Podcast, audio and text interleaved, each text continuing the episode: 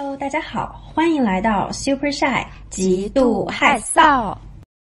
我是最近开始沉迷网文的抱抱。我是因为看网文太多导致眼睛半瞎，今天刚领了六百度新眼镜的蛇蛇。啊，今天呢我们要聊网文。我不知道大家是从什么时候开始看网文的？你的那个看网文的历史可以追溯到什么时候？嗯，我觉得应该是智能手机比较普遍之后，密集的趋势应该是高中、大学左右吧。高中、大学，那我可能就是最近才开始看网文。对这个东西，一个是发现它的市场格外的大，就比方说我现在坐公交车呀、坐地铁呀，会看到啊各个年龄阶层，男女老少，上到老头老太太，嗯然后下到穿着校服的学生，他们在手机端，我偷窥呀，他们没有贴防窥膜，我看到他们在看网文，所以说我就也特别感兴趣，然后开始看了一下，发现还是挺容易沉迷的。嗯所以我想说，今天就是跟我们的文学博士，咦，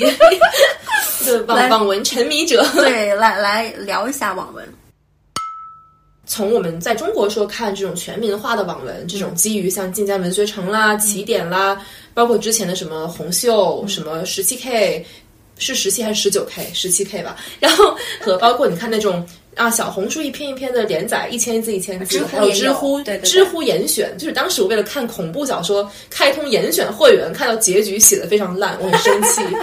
因为我最近其实是在做一些那种算是呃市场方面的学术调查，嗯有一个很有趣的现象是说，在最近我发现中文的网文在海外的输出是非常的磅礴的，有吗？它其实是一个非官方的这样一个举措，甚至是非盈利的是。爱好者为爱发电去翻译一些中国的网文。对，嗯，最早像这个震古烁今的武侠 World，嗯。就是当时有个什么新闻说，这个外国小伙通过阅读爽文戒毒这种，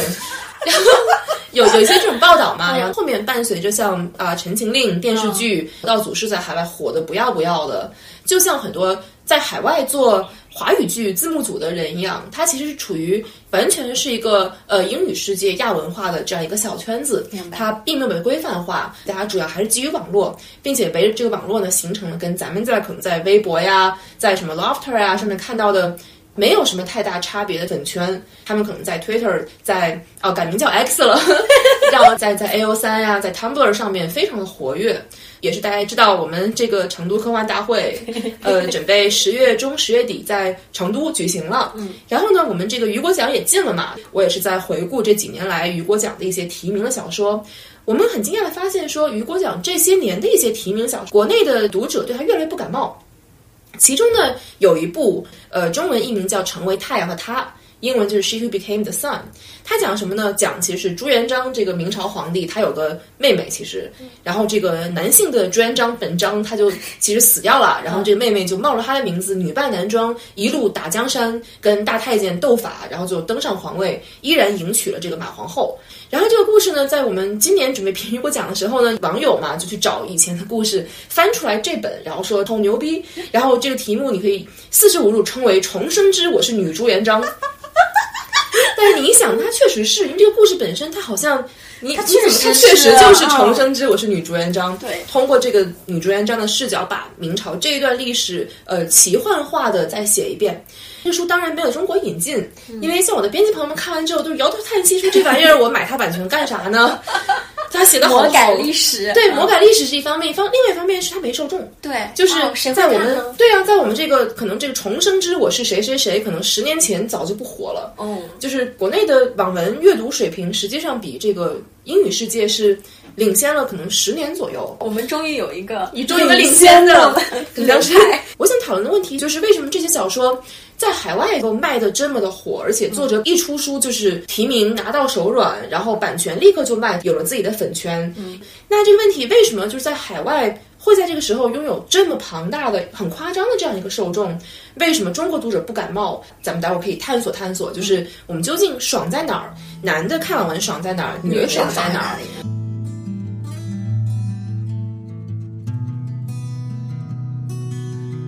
那《重生之女专章》欧美限定版的爽点在于说，你看他把一个代表着父权和儒家的这样一个男性皇帝，首先完成了一个性转，是一个不被重视的妹妹，她自己就是一路杀出重围，她是不是一个大女主？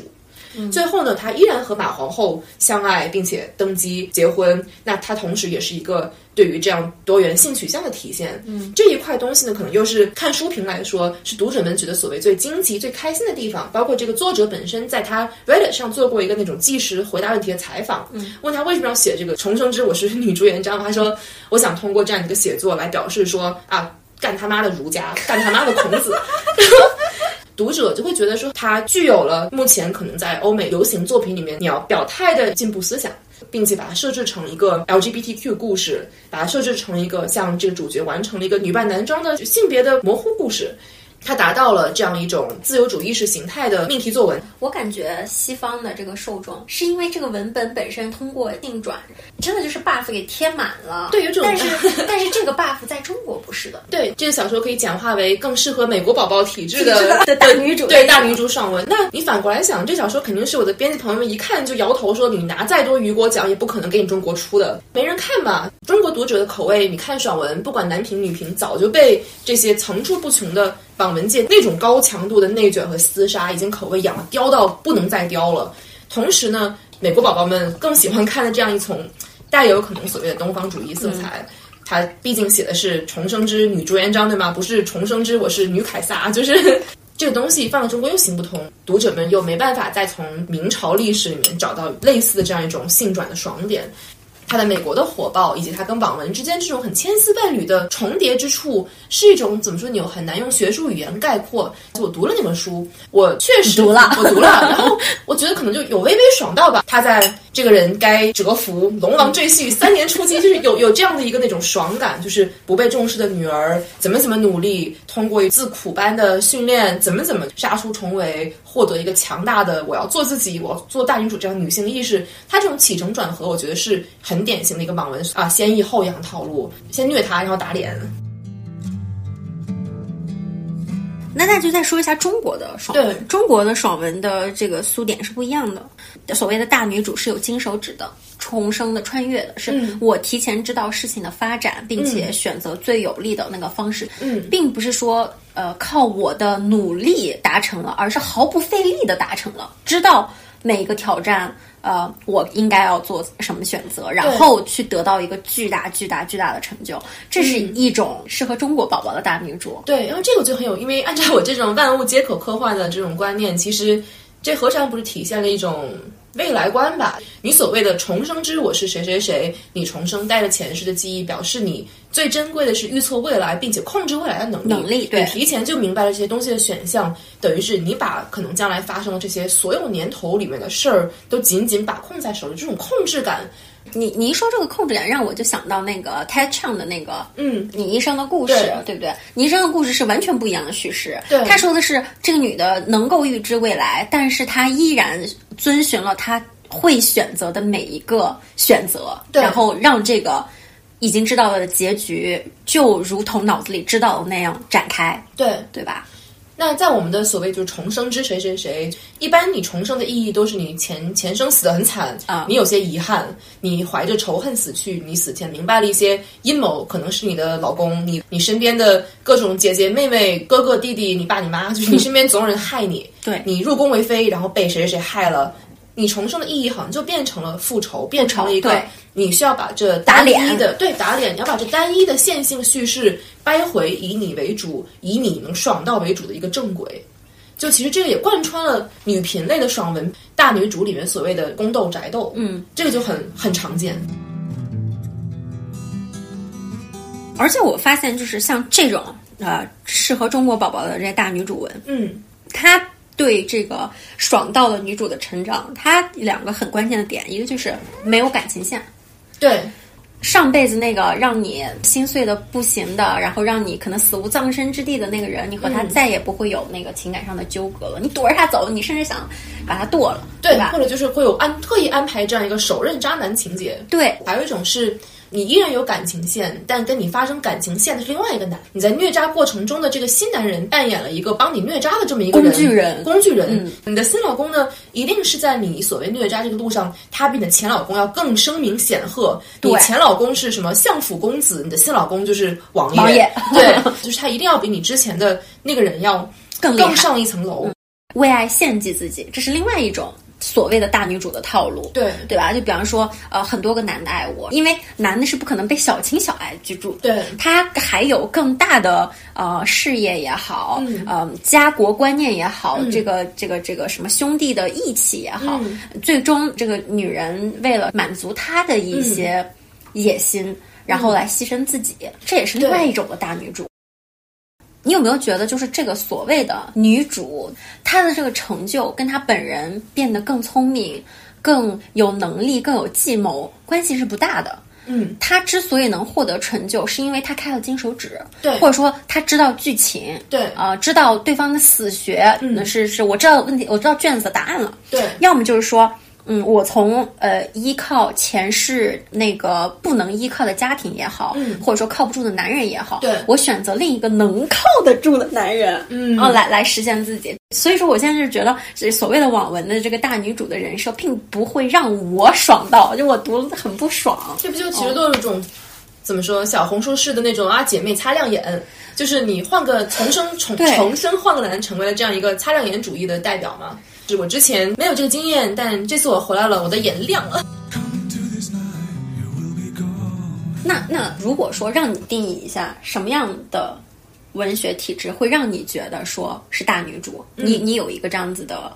感觉可能是因为我们这种就爱咬文嚼字的本科生，可能问到定义，我很难给出一个明确的定义，因为。嗯，像咱们刚才已经聊过了，多多少少所谓中式大女主，起码是嗯不一定我认同，但是是流行范围内的大女主是什么状况？但有些人会喜欢看翻译过来的或者自己去看的这样一种美式大女主，会觉得说我有被爽到吗？有些人肯定是爽到的，就是美国宝宝们很喜欢这样的大女主。但是呢，很多时候我觉得我也爽不到，即便这些大女主可能本身更加的嗯不强调感情线，或者是感情线里已经不再有男人。嗯，就是这些重重叠加上来，你会觉得这种。美式大女主好像她的另外一个特质，又是身上被赋予了一些，在我看来或许是很男性特质的东西。对，呃，就比方说《重生之我是女朱元璋》，嗯，最后的给我的感觉就是我成为了一个男人，只不过我没长那个嗯，关键器官，对对吧？我做着跟现在这个世界上男人能做到的事情，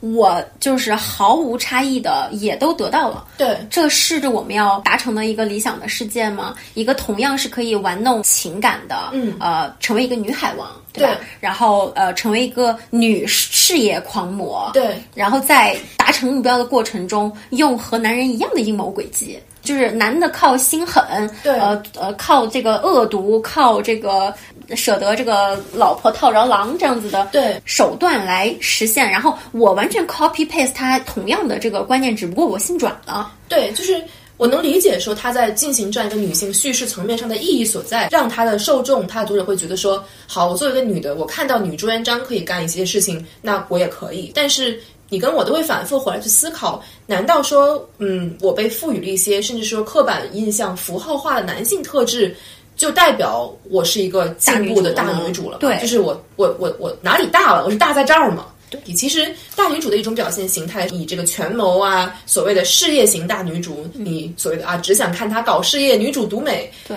这种被赋予的男性特质。但是另外一方面的男性特质又在于说，大女主本人，你不管是说完全拒绝跟男性进入这样一个性缘亲密关系，还是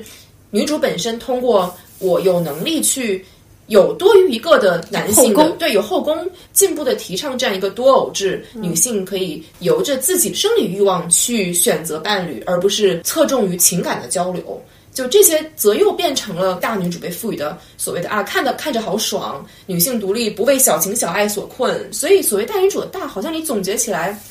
或多或少似乎不知道该怎么去避免落入一个传统男频爽文叙事的套路里面，对只是把性别改成了女的。对，好。以前在网文流行之前，漫威这种超级英雄嗯是爽的，对对吧？但是现在也是被批评的，对，爽不到了。什么《速度与激情》已经没有激情了，看兔子开车有什么爽的？就只有速度没有激情。对，以及一些非常昂贵的好莱坞爆炸、爆破的这种大场景，已经爽不到了，就感觉。嗯，现在是不是爽是一个越来越难的一个过程？在在网文里面塑造的这些爽感是完全脱离现实的，就是完全脱离你能想象的那种爽感。嗯，对，我觉得你这是一个特别好的问题，因为网文出现前我们在爽什么？对，然后网文的出现是否提高了我们对爽和虐的阈值？刺激的对，阈值刺激点在哪儿？我先说，就是 进行一个自我暴露是，就是我也有看完爽文，我知道它是一个垃圾爽文，但我就是会哇真他妈爽，就是爽到出去跑两圈。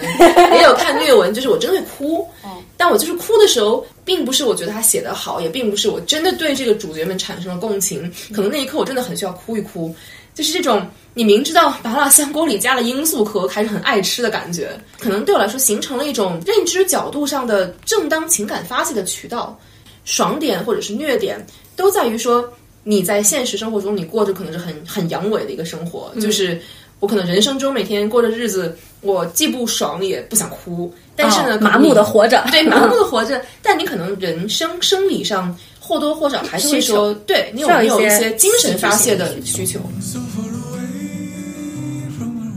那为什么现在比如说言情的受众去哪儿了？和之前可能你看言情，你可能侧重于看一些嗯伴随着青春懵懂疼痛这样的一个言情，但现在可能大家就口味就变成我要看小甜饼。哦，你对说的对，这这个也是一个观察，就是国外依然有 young adult 对这个这这个这个流派是吧？依然是一个很重要的一个流派，但是现在。我们传统的爱情故事的不多，像我们小的时候看的那种“ 同日一你死定了”嗯那样子的呃爱情故事已经非常少了。对现在大家会很不爽，嗯这种题材的东西，因为就觉得我可以 relate。对。啊、如果你写校园，我就会攻击你。校园不是这样子的，对。校园里面的他们依然刻画的幼态的女性，嗯。或者说是一些呃完全 get 不到苏感的男性以及他们之间油腻的爱情故事。嗯。然后，如果你要是刻画一些职场里的东西，就比方说呃这个这个你的人间烟火是吧？对。他他会去呃说你这个消防员，嗯。呃这不对那不对，会说你作为一个医生，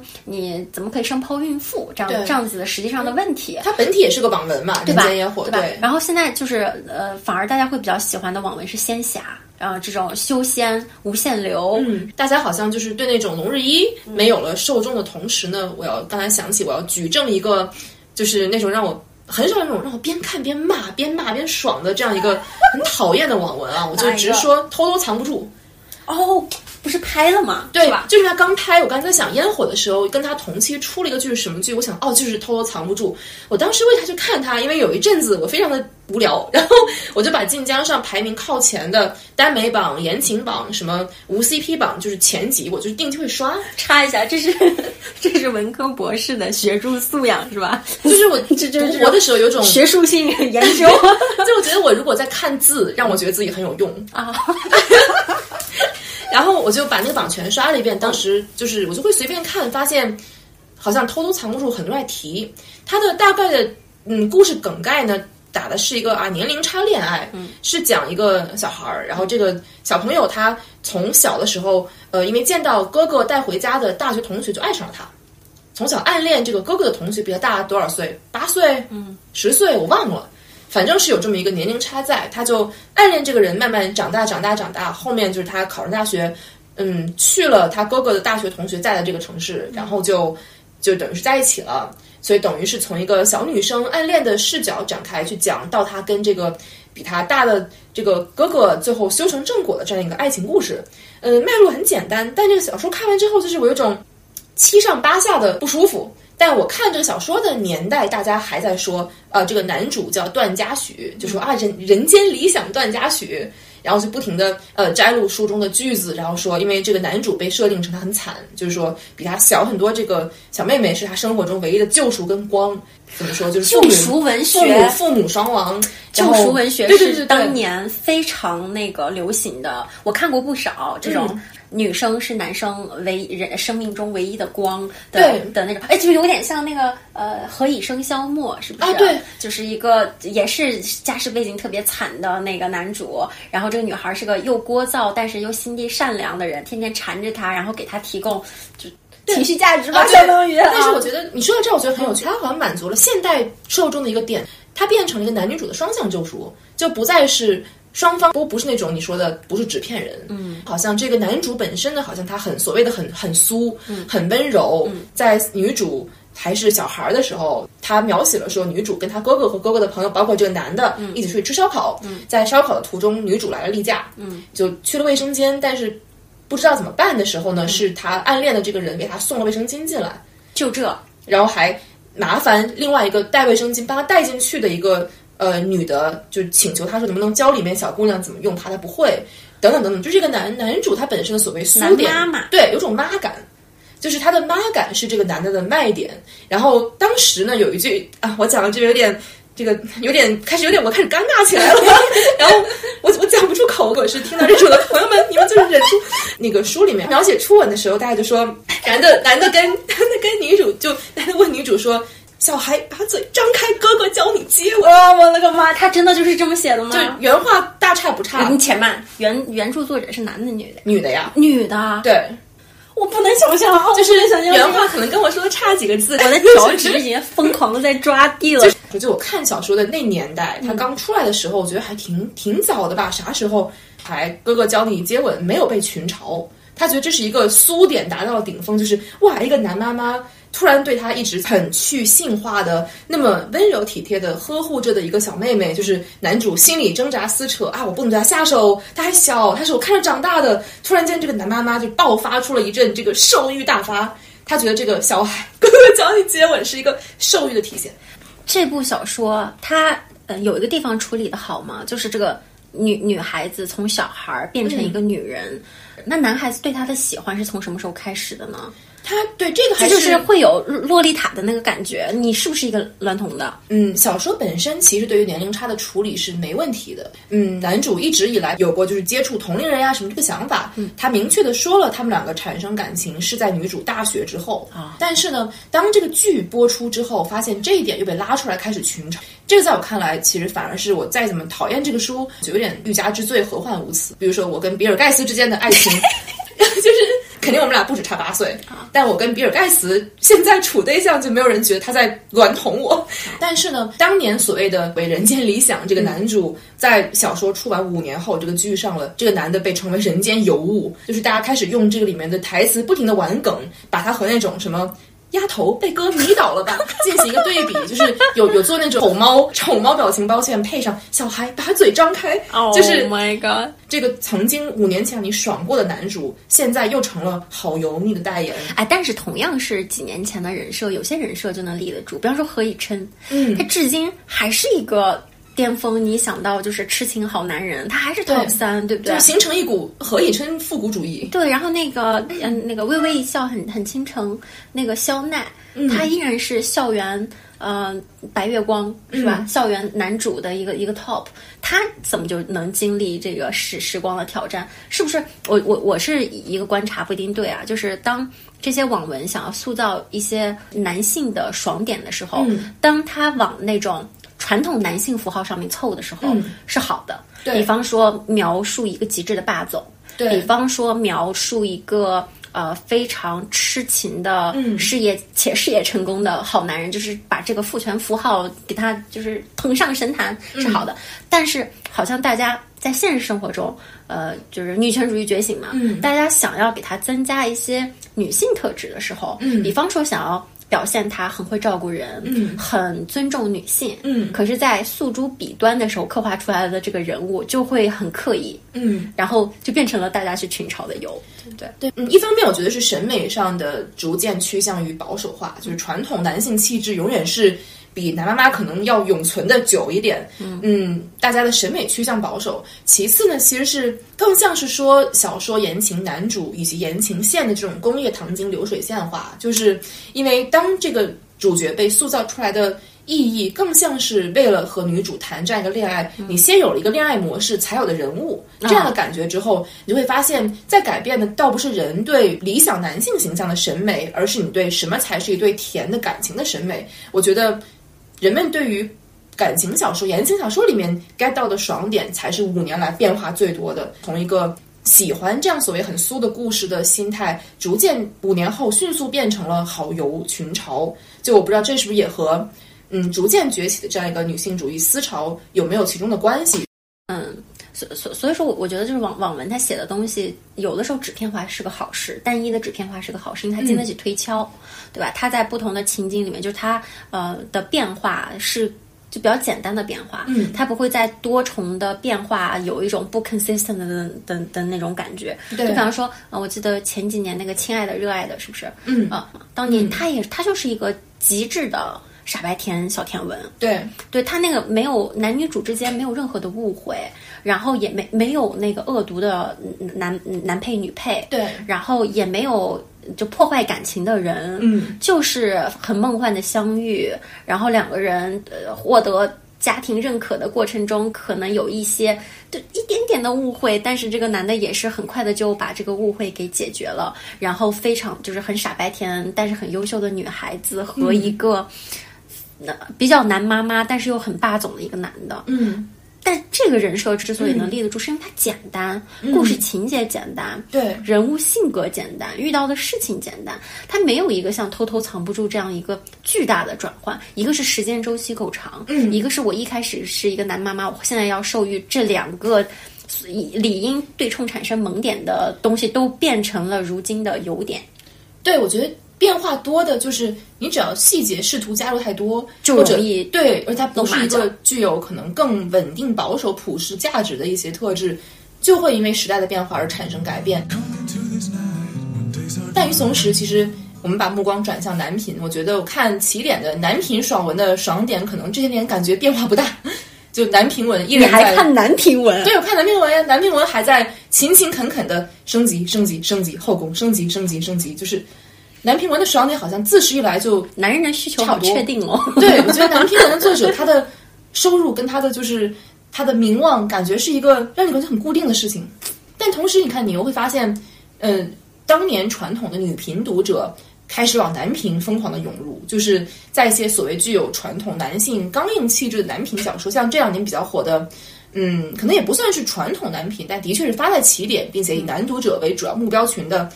就乃至你从全职高手的时代开始看，嗯，就全职当时它火归火，先是男受众涌进来，后面突然被女受众撑爆，就是因为全职里面的磕 CP 成为了一个远远超过它本身作为一个网游基础爽文的故事。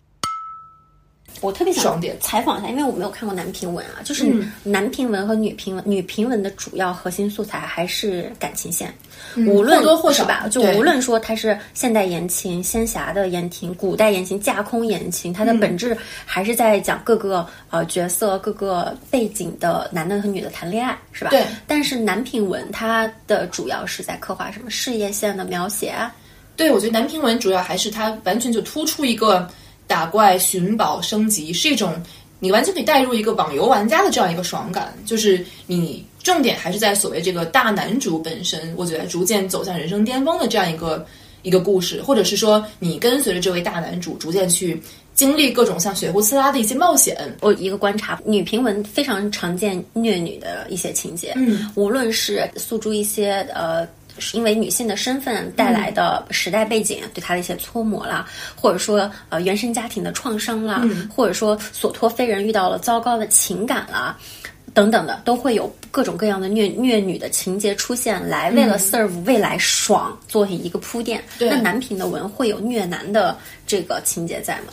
男频的虐男，我觉得是很单一的，为了一个将来能够写说小样回头弄死你来服务的。就你现在的虐，大家都知道肯定是为了只是日后的一爽。先抑后扬是吧？对，而且这个先抑后扬的逻辑很简单，像谈到说虐女嘛，可能是你虐的是女，但伤的可能是跟他有情感纠葛的这样一个男的，啊但男的被虐可能单纯就是我现在被你揍，你剥夺我的功力，抢我的老婆，那。过一阵子，三年之约已到，龙王龙王归来，就是我全部要翻倍抢回来。这个逻辑我我特别的感兴趣，就是关于这个虐女和虐男的这个逻辑上的差异吧。我们会发现，在爱情故事里面，虐女都是有意义的，它它都是一个设定，在这些设定里面，这些女人爱的男人都是成功的。对成功的定义是很世俗的定义。嗯比方说他是一个位高权重的君王，或者说呃将军，是吧？对呃，或者说呃，比方说在现代文里，他是一个非常嗯，就是要扛着企业往前走的总裁，对吧？你看，没人写我，没人没人写我们扛着大学往前走的教授，有的也有教授人设的网文，下次不敢看，不敢看，看到推给我，我觉得太可怕了，会带入我身边的秃头男同学。Anyways，呃，为了描写这个这个女主拥有好的感情、好的对象，这些好都是世俗意义上的好嘛。对然后呃，这个男的在现实生活中为了获得那些成就，他一定会要舍小情小爱，嗯，然后在这些割舍的过程中实现一一个一个虐女。嗯但是在男频的就没有这个逻辑。那对对，我发现你说的男频，我想起一个所谓修仙小时候黑化，所谓杀妻正道。那种杀杀妻正道杀妻正道就是修什么无情道无情道是个套路。那你修这个无情道，你最后一关就是你把你的爱人杀了，所谓的杀妻正道，就是这个的，我可以理解这个悲情的爽点在哪里，嗯就是但是最后的投射还是个人的 ego，就是我为了。达到那个至高无上的那个状态，嗯我要舍弃了一切，但他归根到底还是把他是给舍弃了。对但是女人想要达到那个，呃，就是对于女人来说，至高无上的是感情本身。哎，我刚刚？讲这个，对我为了成就我的爱情，我最后是选择杀自己来对证我爱的人的道，并且把这个爱弘扬成一种爽感。对这是一种这个世界上绝无仅有、最真正、最纯粹的爱。就有一种 我好都生气啊！我我都死了，然后那你就坐拥万里江山，享无边孤单，这对你来说更深重的一种惩罚。那再说到杀妻正道，其实还有一点我觉得很有趣，在于当你说杀妻正道的时候，男频写杀妻正道，它作为是一个。一个小高潮，就是说我献出了我的女人，不管是物理意义上的杀妻正道，我很痛苦，嗯，怎么怎么样，还是说，呃，肉体意义上的献祭了老婆，可能是来换取更大的力量，嗯，然后这个男频可能觉得描述这个男的一种割舍了自己所有物的这种痛苦，使他变得更强大，并且可能还伴随着这样一种我暂时把老婆押给这个大魔头，我变牛逼回来抢老婆，变成这样一个故事。但在女频里也写杀妻正道，只不过写的是我是那个杀妻正道中被杀的妻。我又重生了，我的目标就是作为这个当时被杀的妻，我要么就是说变成再来一遍虐渣，要不然就是一个这一次我感化他，让他明白他不能杀我。操！所以说就是呃，有一种爽叫那个追妻火葬场，对吧？但是你会发现在女频的时候，这应该是 追妻妻火葬场。对，你最后虐的到底是谁，对吧？那个什么王爷王妃在什么城门上挂了七天鸡，已经凉了。对对.我就想说，像这种的情节会让女读者感到爽，是一种非常呃，在现实生活中我没有我没有见过，我还没有见识过的，我甚至不太能理解他怎么能触发到爽，因为我觉得这非常的扭曲。呃作为一个网文读者吧，我觉得得分两类讲，它其实嗯变化为了两个极端。呃，一个分支是这种传统古早的王妃吊七天这种网文，它还是有一定受众的，就是你能够想象，真的是有人看这种文，并且为其买单。它就是可能同时具有一种所谓先抑后扬的效果，就是先从抑代表这个女的在，尤其是古代背景，女的在自己所处的时代里面被虐得体无完肤，然后怎么怎么样，这种所谓的呃先抑，然后后扬表示她的扬扬点全都扬在这个男的本身就。怎么说？追悔莫及，然后做出很多举措，想把这个女主给找回来。哦，对，他的爽点是借由这个男性角色来实现男频里男的自己说想要弄死你的 agency。我我我我我联想到了一个什么嗯呢？就是在现实生活中，我们在亲密关系里，你知道，就微博上老有那个、呃挽回大师、分手挽回教程，嗯，就是感觉说好像用了某种手段了以后，你的呃原本那个对你弃如敝履敝履的伴侣。会来挽回你，嗯，然后在他挽回，就是你做了很多事情让他来挽回你的时候，你说 no，对这这个是爽的，对，就这种感觉。然后我想讲另外一个极端在于，现在又有很多读者不买账，他又有一种很很清醒的觉得说，我就上个网，平时上班很累了，我已经累到不想经历这样一个破镜重圆，我都不想这个劲破。嗯、那我先抑后扬，我都不想抑。嗯他其实他们就是比如说。更像是像这种偷偷藏不住的受众，就是说我来看，我就是冲着这样一个，你看打打 tag 一 v 一，中间没有任何的旁支，男女主没有任何其他感情双节双节 就是双方就是精神跟物理上都是只有对方。然后我上网就是为了看一个，我知道这是一个理想化的感情，我知道它跟我的现实差距很远，我就是为了看这样一个无脑甜文。那那嗯。你一说偷偷藏住，我想刚想问你的一个问题，就是我特别想知道，在这个小说里面，以及在读者去 perceive 这个故事的时候，会有怀疑的点吗？就是你你从小第一眼见就喜欢的这个哥哥，你喜欢他什么？以及你在长大追逐他，把这个男的视作你的梦想的过程里，我喜欢的那个人从始至终就是一个完美的白月光。呃，我觉得这篇小说本身更偏白月光吧，就是哥哥帅、温柔，就够了。就是你塑造出了一个朦胧的白月光的形象就够了。但另外一点，我想谈的其实是其中的女性成长，是因为这小说为什么火呢？我觉得另外一点在于，它已经又不单纯是那种小公主和完美校草谈恋爱的故事，它所谓这种，嗯，两个人都完美到。过于不真实，好像也不存在。就是他很讨巧的使用了一个暗恋故事的模板。你看这个文章之所以比纯粹一路无脑填要有曲折，有微微的揪心感，是因为他用暗恋的模板来对女主进行了一点点虐。这个虐又不是那种王妃挂三天，是一种可能我们既有点代入感，但是对像爱而不得这个很传统的套路，但你又知道到最后肯定他们会在一起，所以中间产生的误会呢，你会觉得有点揪心，但又不至于操心。像中间有一个所谓的高潮情节，就是呃，女主应该是大学不是高中还是初中，反正挺小的时候呢。呃，他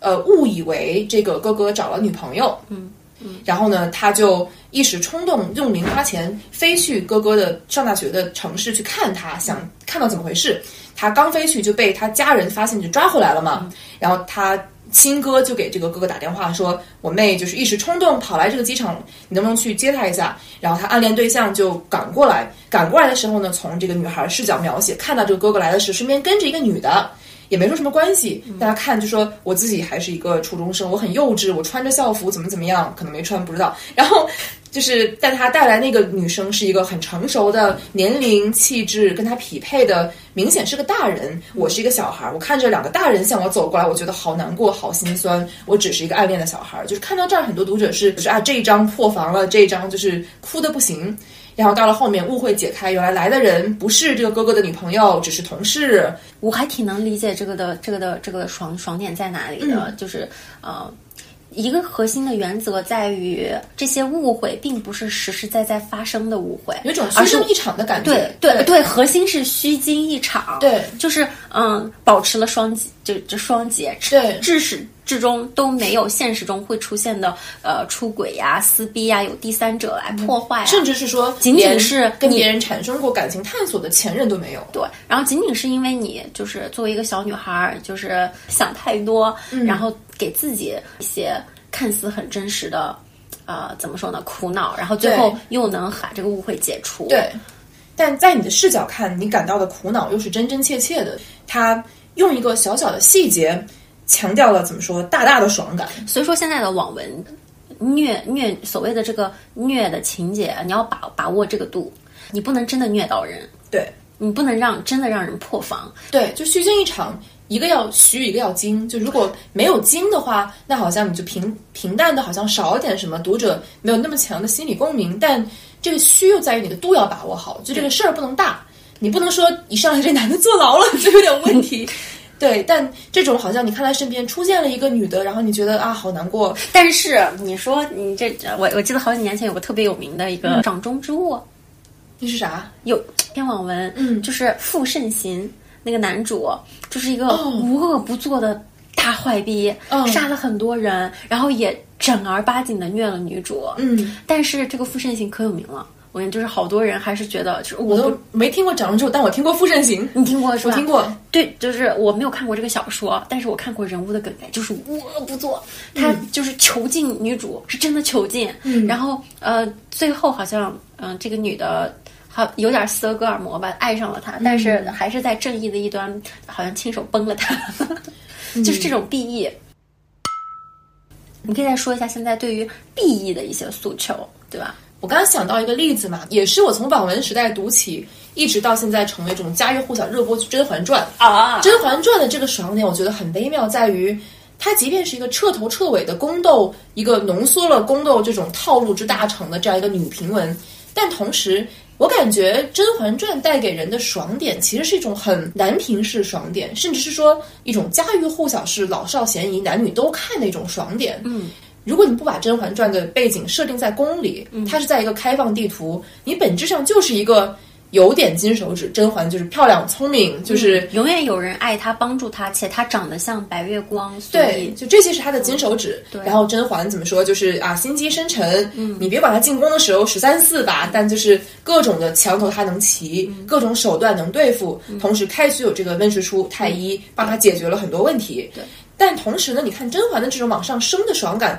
就好像。宫内这种妃子升位分，嗯，这个升位分其实就和像《斗破苍穹》里面说，我从什么斗者升到什么斗皇、斗灵、哦斗圣，一个是一个逻辑。对你就看着甄嬛说她什么时候册封，你会感觉有一种啊，她爽了，我从就是最低的这个什么常在，嗯。升到了答应答应，然后什么甄嬛传八级，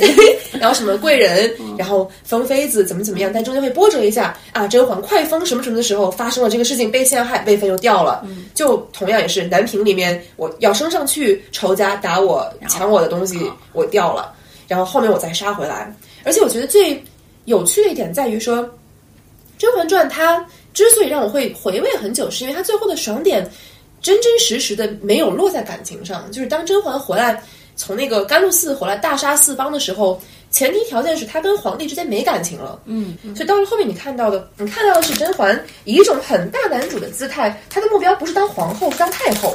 对，这个让我觉得很微妙，就是到最后，你看到《甄嬛传》之外，好像没有看过什么宫斗文，是你看到最后，你可能当太后，对你斗到皇后的位置你就停了，对你把妃子斗倒，你跟这个皇上男的可能就携手一生，怎么怎么样就结束了。嗯，宫斗也好，宅斗也好，把这个宅子斗爆，然后你升为去嫁给了王爷。但《甄嬛传》的结果就是甄嬛她把皇帝捂死了。嗯，她捂死之前，她跟皇帝说，其实你这个小孩不是你的。然后最后甄嬛扶持了她觉得合适的小孩。当上了皇帝，她自己成为太后，故事结束。也是为什么我觉得比起那些别的宫斗爽文来说，《甄嬛传》可以变成所谓被改编成一个正剧，忽略了他可能原著网文里面的很多瑕疵和它对出身自这种晋江连载，同样是个典型的女频文章。嗯，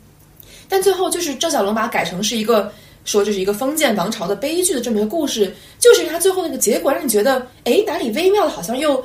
它变成了一个反类型小说。对，而且嗯，他人物的塑造会让你觉得每一个人都不怪他，对，对吧？对，就是每个人他自有其弱点。然后呢，你在网上斗的过程中，你反而是可能你在这个工作的环境下，它明明是一个所谓集雌竞于大成者的这样一个怎么说斗兽场环境，但是当你看完之后，很多人会讲说，看《甄嬛传》其实是一种升职的感觉，就是你跟你斗的这些其他的这些妃子，没有什么人真的是为了争皇帝的爱，对爱是不重要的，对你争的只是说利益。你争的是说，我这个时候升了位分，我能活，以及我的家人就安全了。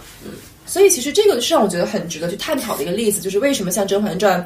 从女频一个很保守的这样一个宫斗套路走到了大荧幕之后，不仅说女受众爽到，男女老少全都看。其实除了呃《甄嬛传》，还有一个现象级的是《琅琊榜》，嗯对，吧？《琅琊榜》的第一部《哎对》，它也是一个复仇，是吧？第一章很简单的讲了一下，就是赤焰这个大军葬在梅岭，然后后面就是他复仇归来，对然后精心策划了一次又一次的，就是非常精巧的复仇。这种权谋爽文，对，权谋爽文，但是呃最呃另外一个点就是在于，我记得在《琅琊榜》里面的情感线是很少的，我当年播的时候，我是狂热的《琅琊榜》粉丝，就是很爱过王凯一段时间。然后那个时候，《琅琊榜》我觉得爽点在于，嗯，作为爽剧来看，它的权谋我觉得是不过瘾的。它的权谋本身，在可能口味养刁了之后，权谋本身我觉得是小儿科的，哪能说你去跟一个大官你话聊一通他就服了？嗯，但同时呢，可能我看它的爽点在于，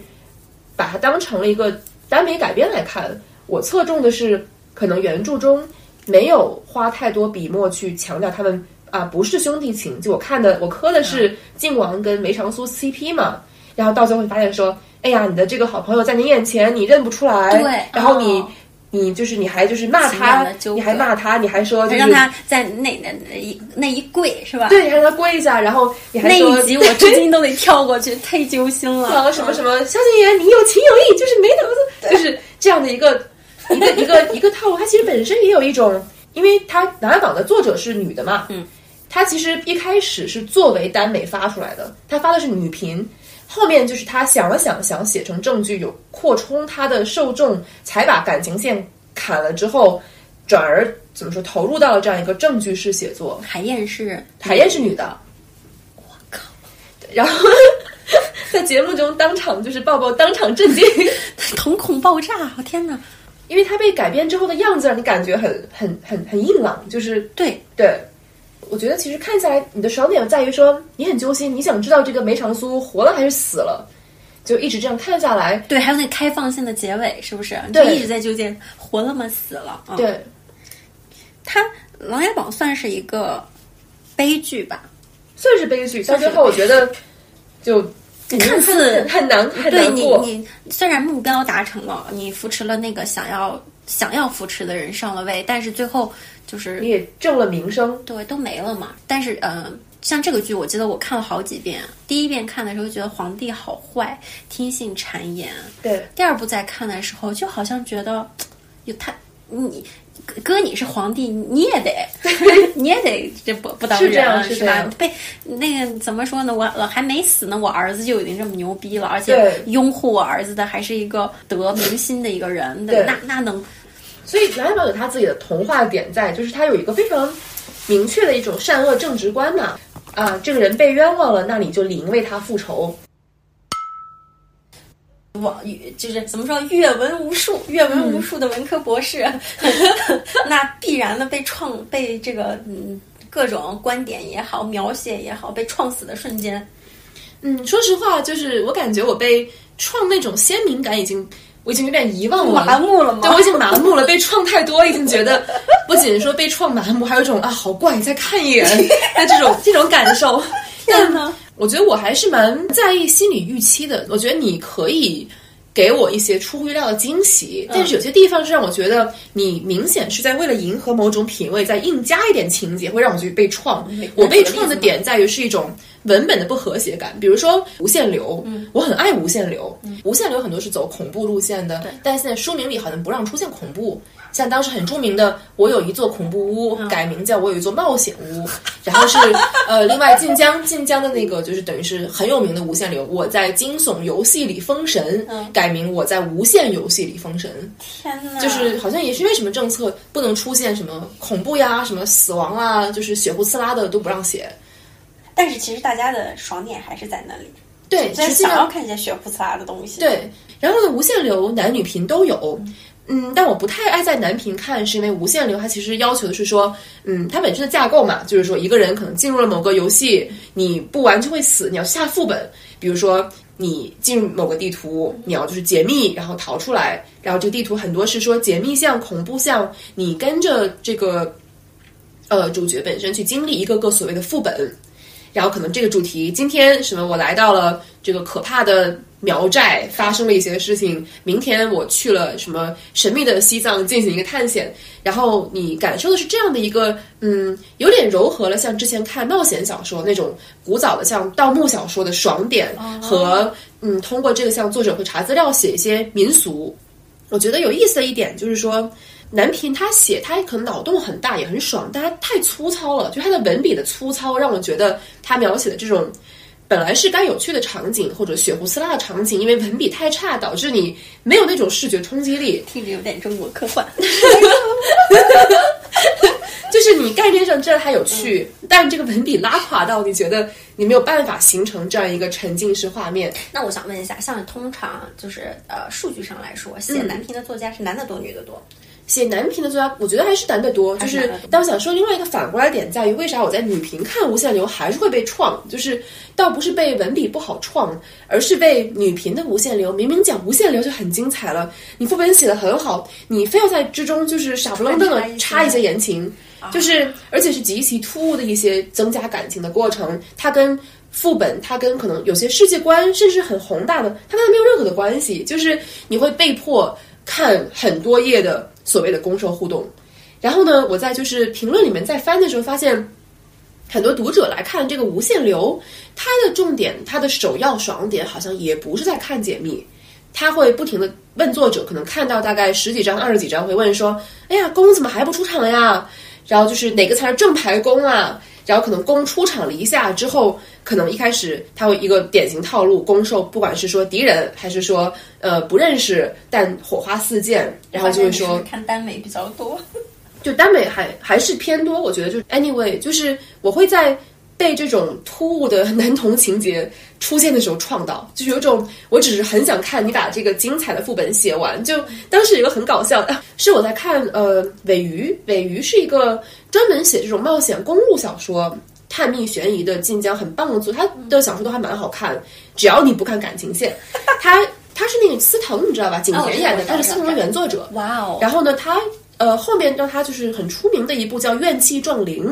讲的也是一个讲的是一个身怀家族秘密的一个女的，她就带着一个祖传的能听到死者声音的一个风铃，走遍世界去，不是世界，走遍中国，去就是解解密的一个过程。然后呢，其中有一个细节，就是她跟男主刚认识的时候呢，这个男主是有一个前女友的。他们在一个那种大雪封山的那种青旅里面，发生了一些很像那种雪天杀人事件的事情。外面出现了一个怪怪人，这个怪人可吃人还是怎么着？与此同时，就两条线并进，怪人在吃人，在室内呢，就是女主、男主跟男主的前女友发生了一些三角三角恋方面的冲突。然后呢，但是我看完这张之后。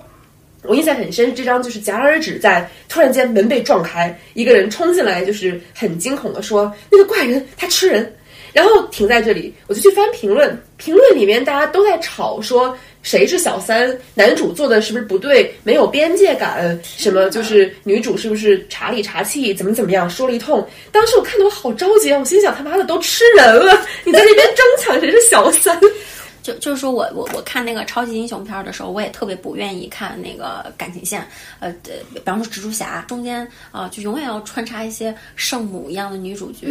比方说伪装者里面的那个官配啊，那个程程景云，对吧？让人咬牙切。我记得里面有个情节是说，嗯、呃，他那个要在那个树呃树林儿里面，是不是？嗯他非要救一个小孩儿，嗯然后他自己又没本事救，然后非要让那个明台去救，对结果嗯，就是发生了，就是造成了很多的后果，然后差点人死掉。我当时就是咬牙切齿，我我我恨之入骨，我对我对这种感情线的塑造，对，然后我觉得这个事情在于，嗯，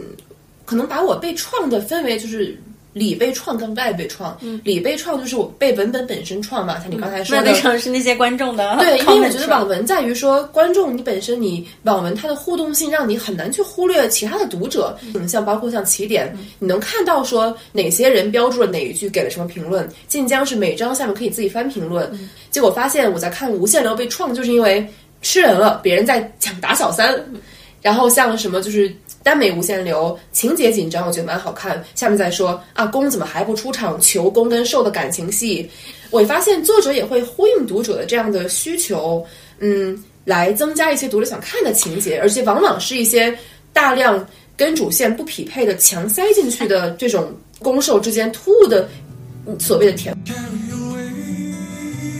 但是你会觉得这个是一种刻板印象吗？就是说，就觉得女频的核心就是大家要看谈恋爱，各个设定，无论你是现代、古代，你在架空，你在修仙，你在无限流，你是医生也好，律师也好，只就各种各样的设定也好，最终的服务对象都是他们把这个恋爱谈了。嗯，我看到的文，我觉得压倒性的还是这样子。就因为毕竟晋江文它它其实也是一个相辅相成的事情呢，是你要获得晋江推荐，你要上榜单，嗯，就是你好像我记得他你要先选原创、耽美、科幻，而不是那种倒过来说原创、科幻、耽美，或者单纯就是原创、科幻。就是我发现这个事情，这个这个 priority 的这个这个这个这个排序很有意思。对，因为你你不提出我都没有仔细想过，但我现在发现你去翻榜单，其实就是就是你要先翻那耽美榜靠前前十是谁，言情前十是谁，百合前十是谁，你这样盘下来就是，根据你的取向，对啊，核但是你心还是言情的取向。对你默认你你默认，如果你想要怎么说，作为一个晋江作者，你要想入 VIP，靠这个生活赚钱得到推荐等等如何，你是一定要先选某个感情倾向。而很多作者，我觉得是有一种你也能看出来他的感情线写的很摆烂，就是有一副我都选了耽美，那我礼貌性的写写有攻有受。我嗯，你这么说，我就突然理解说为什么我不那么喜欢看网文。嗯，就是因为网文它太侧重情感了。就是各种各样的情感的代餐，以及它刻画出来的人物让我觉得不爽，以及我最喜欢的文文学题材科幻，它就是最可以忽略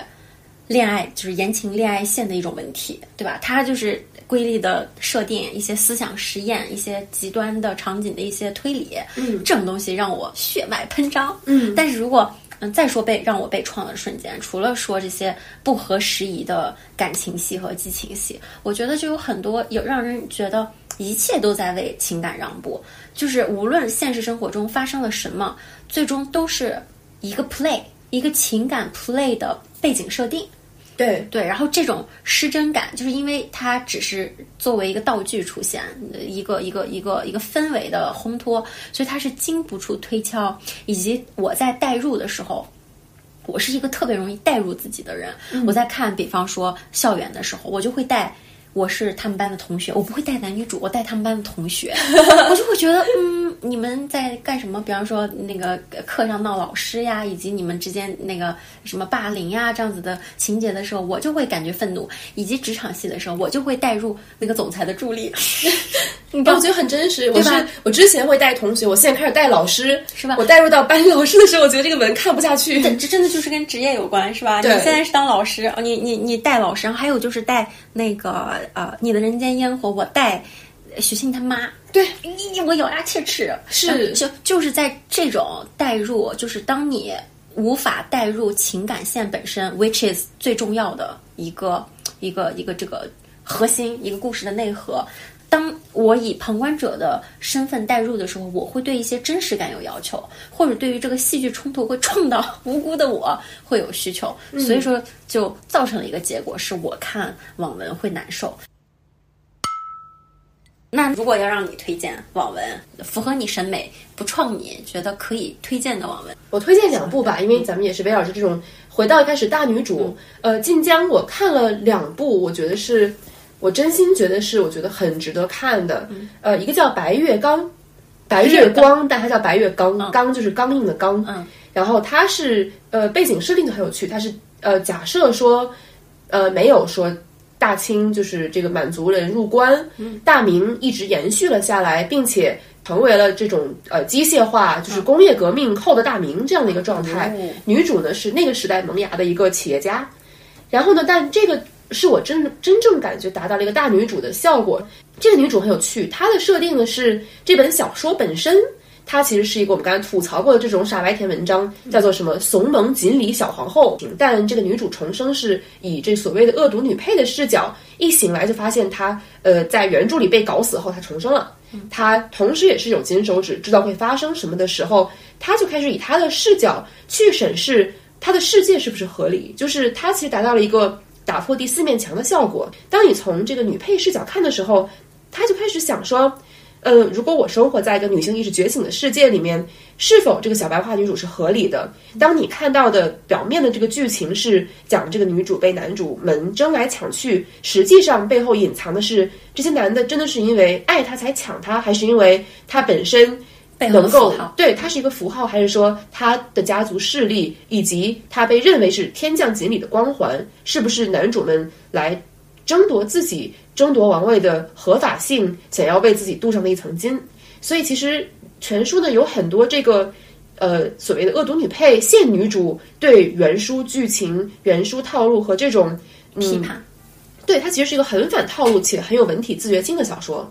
然后我觉得是这一点就已经很值得看了。嗯，然后第二本叫做《女主对此感到厌烦》，这个书其实我觉得也很有趣，是它它标榜就是无 CP，也不是说加入 VIP，它完全是为了嗯女性思想去写的。它是一个完完全全的女权主义的女频网文，然后完全是靠口耳相传才变得火起来。然后它也是写写一个人，他穿越进了这样一个那种乙女攻略游戏，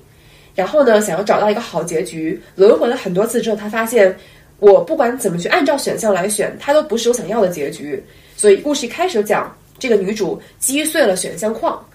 然后开始以自己的意志，在一个被各路就是男主主宰的世界里面，想创造一个属于女人的世界。他们其实都有怎么说很强的文体自觉性，并且是很反套路的两本书。呃，第二本这本其实是你看的时候，我觉得文学性略有欠缺，是因为作者他是。他会加入很大段的说教，嗯，来表达这个女权主义思想，呃，多过情节，嗯，嗯，我就是我就是觉得说，嗯，我理想中的网文，或者说，呃，我作为一个女的，我想要看到的网文，不光是网文吧，我想要看到的故事，我是希望能够脱离一些常见的一些呃呃一些一些一些套路的，我不想再看万人迷的人设。我不想再看一些呃所谓的完全超现实的金手指啊，什么空间也好，什么啊那个呃预知未来也好，能听到你的心声也好，或者说呃能看到弹幕，或者说已经知道一切的剧情也好，我就是这种呃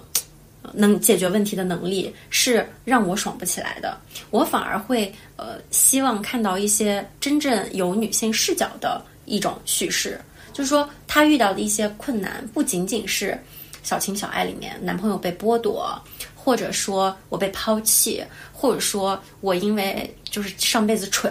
呃轻轻信了别人，然后然后一无所有，我这辈子去打脸，这种东西已经让我爽不起来了。Anyways，反正今天呢，我们想要推荐的故事大概就是这些，然后也欢迎大家能够向我们推荐怎么说大家觉得好看的网文，是吧？对，然后但其实我还是要讲一句，我觉得终极的爽文还是看科幻，像《三体》多爽呀，人都没了，是吧？来自从业者的自觉。那好了。本期节目就要在歌声中跟大家说再见啦！欢迎大家在苹果 Podcast、喜马拉雅、小宇宙或者网易云音乐上订阅收听我们的节目。如果大家喜欢我们的节目，还请多多支持我们，为我们点赞、留言或者分享。我们将努力保持双周更新，期待我们下次的坦诚相见。拜拜。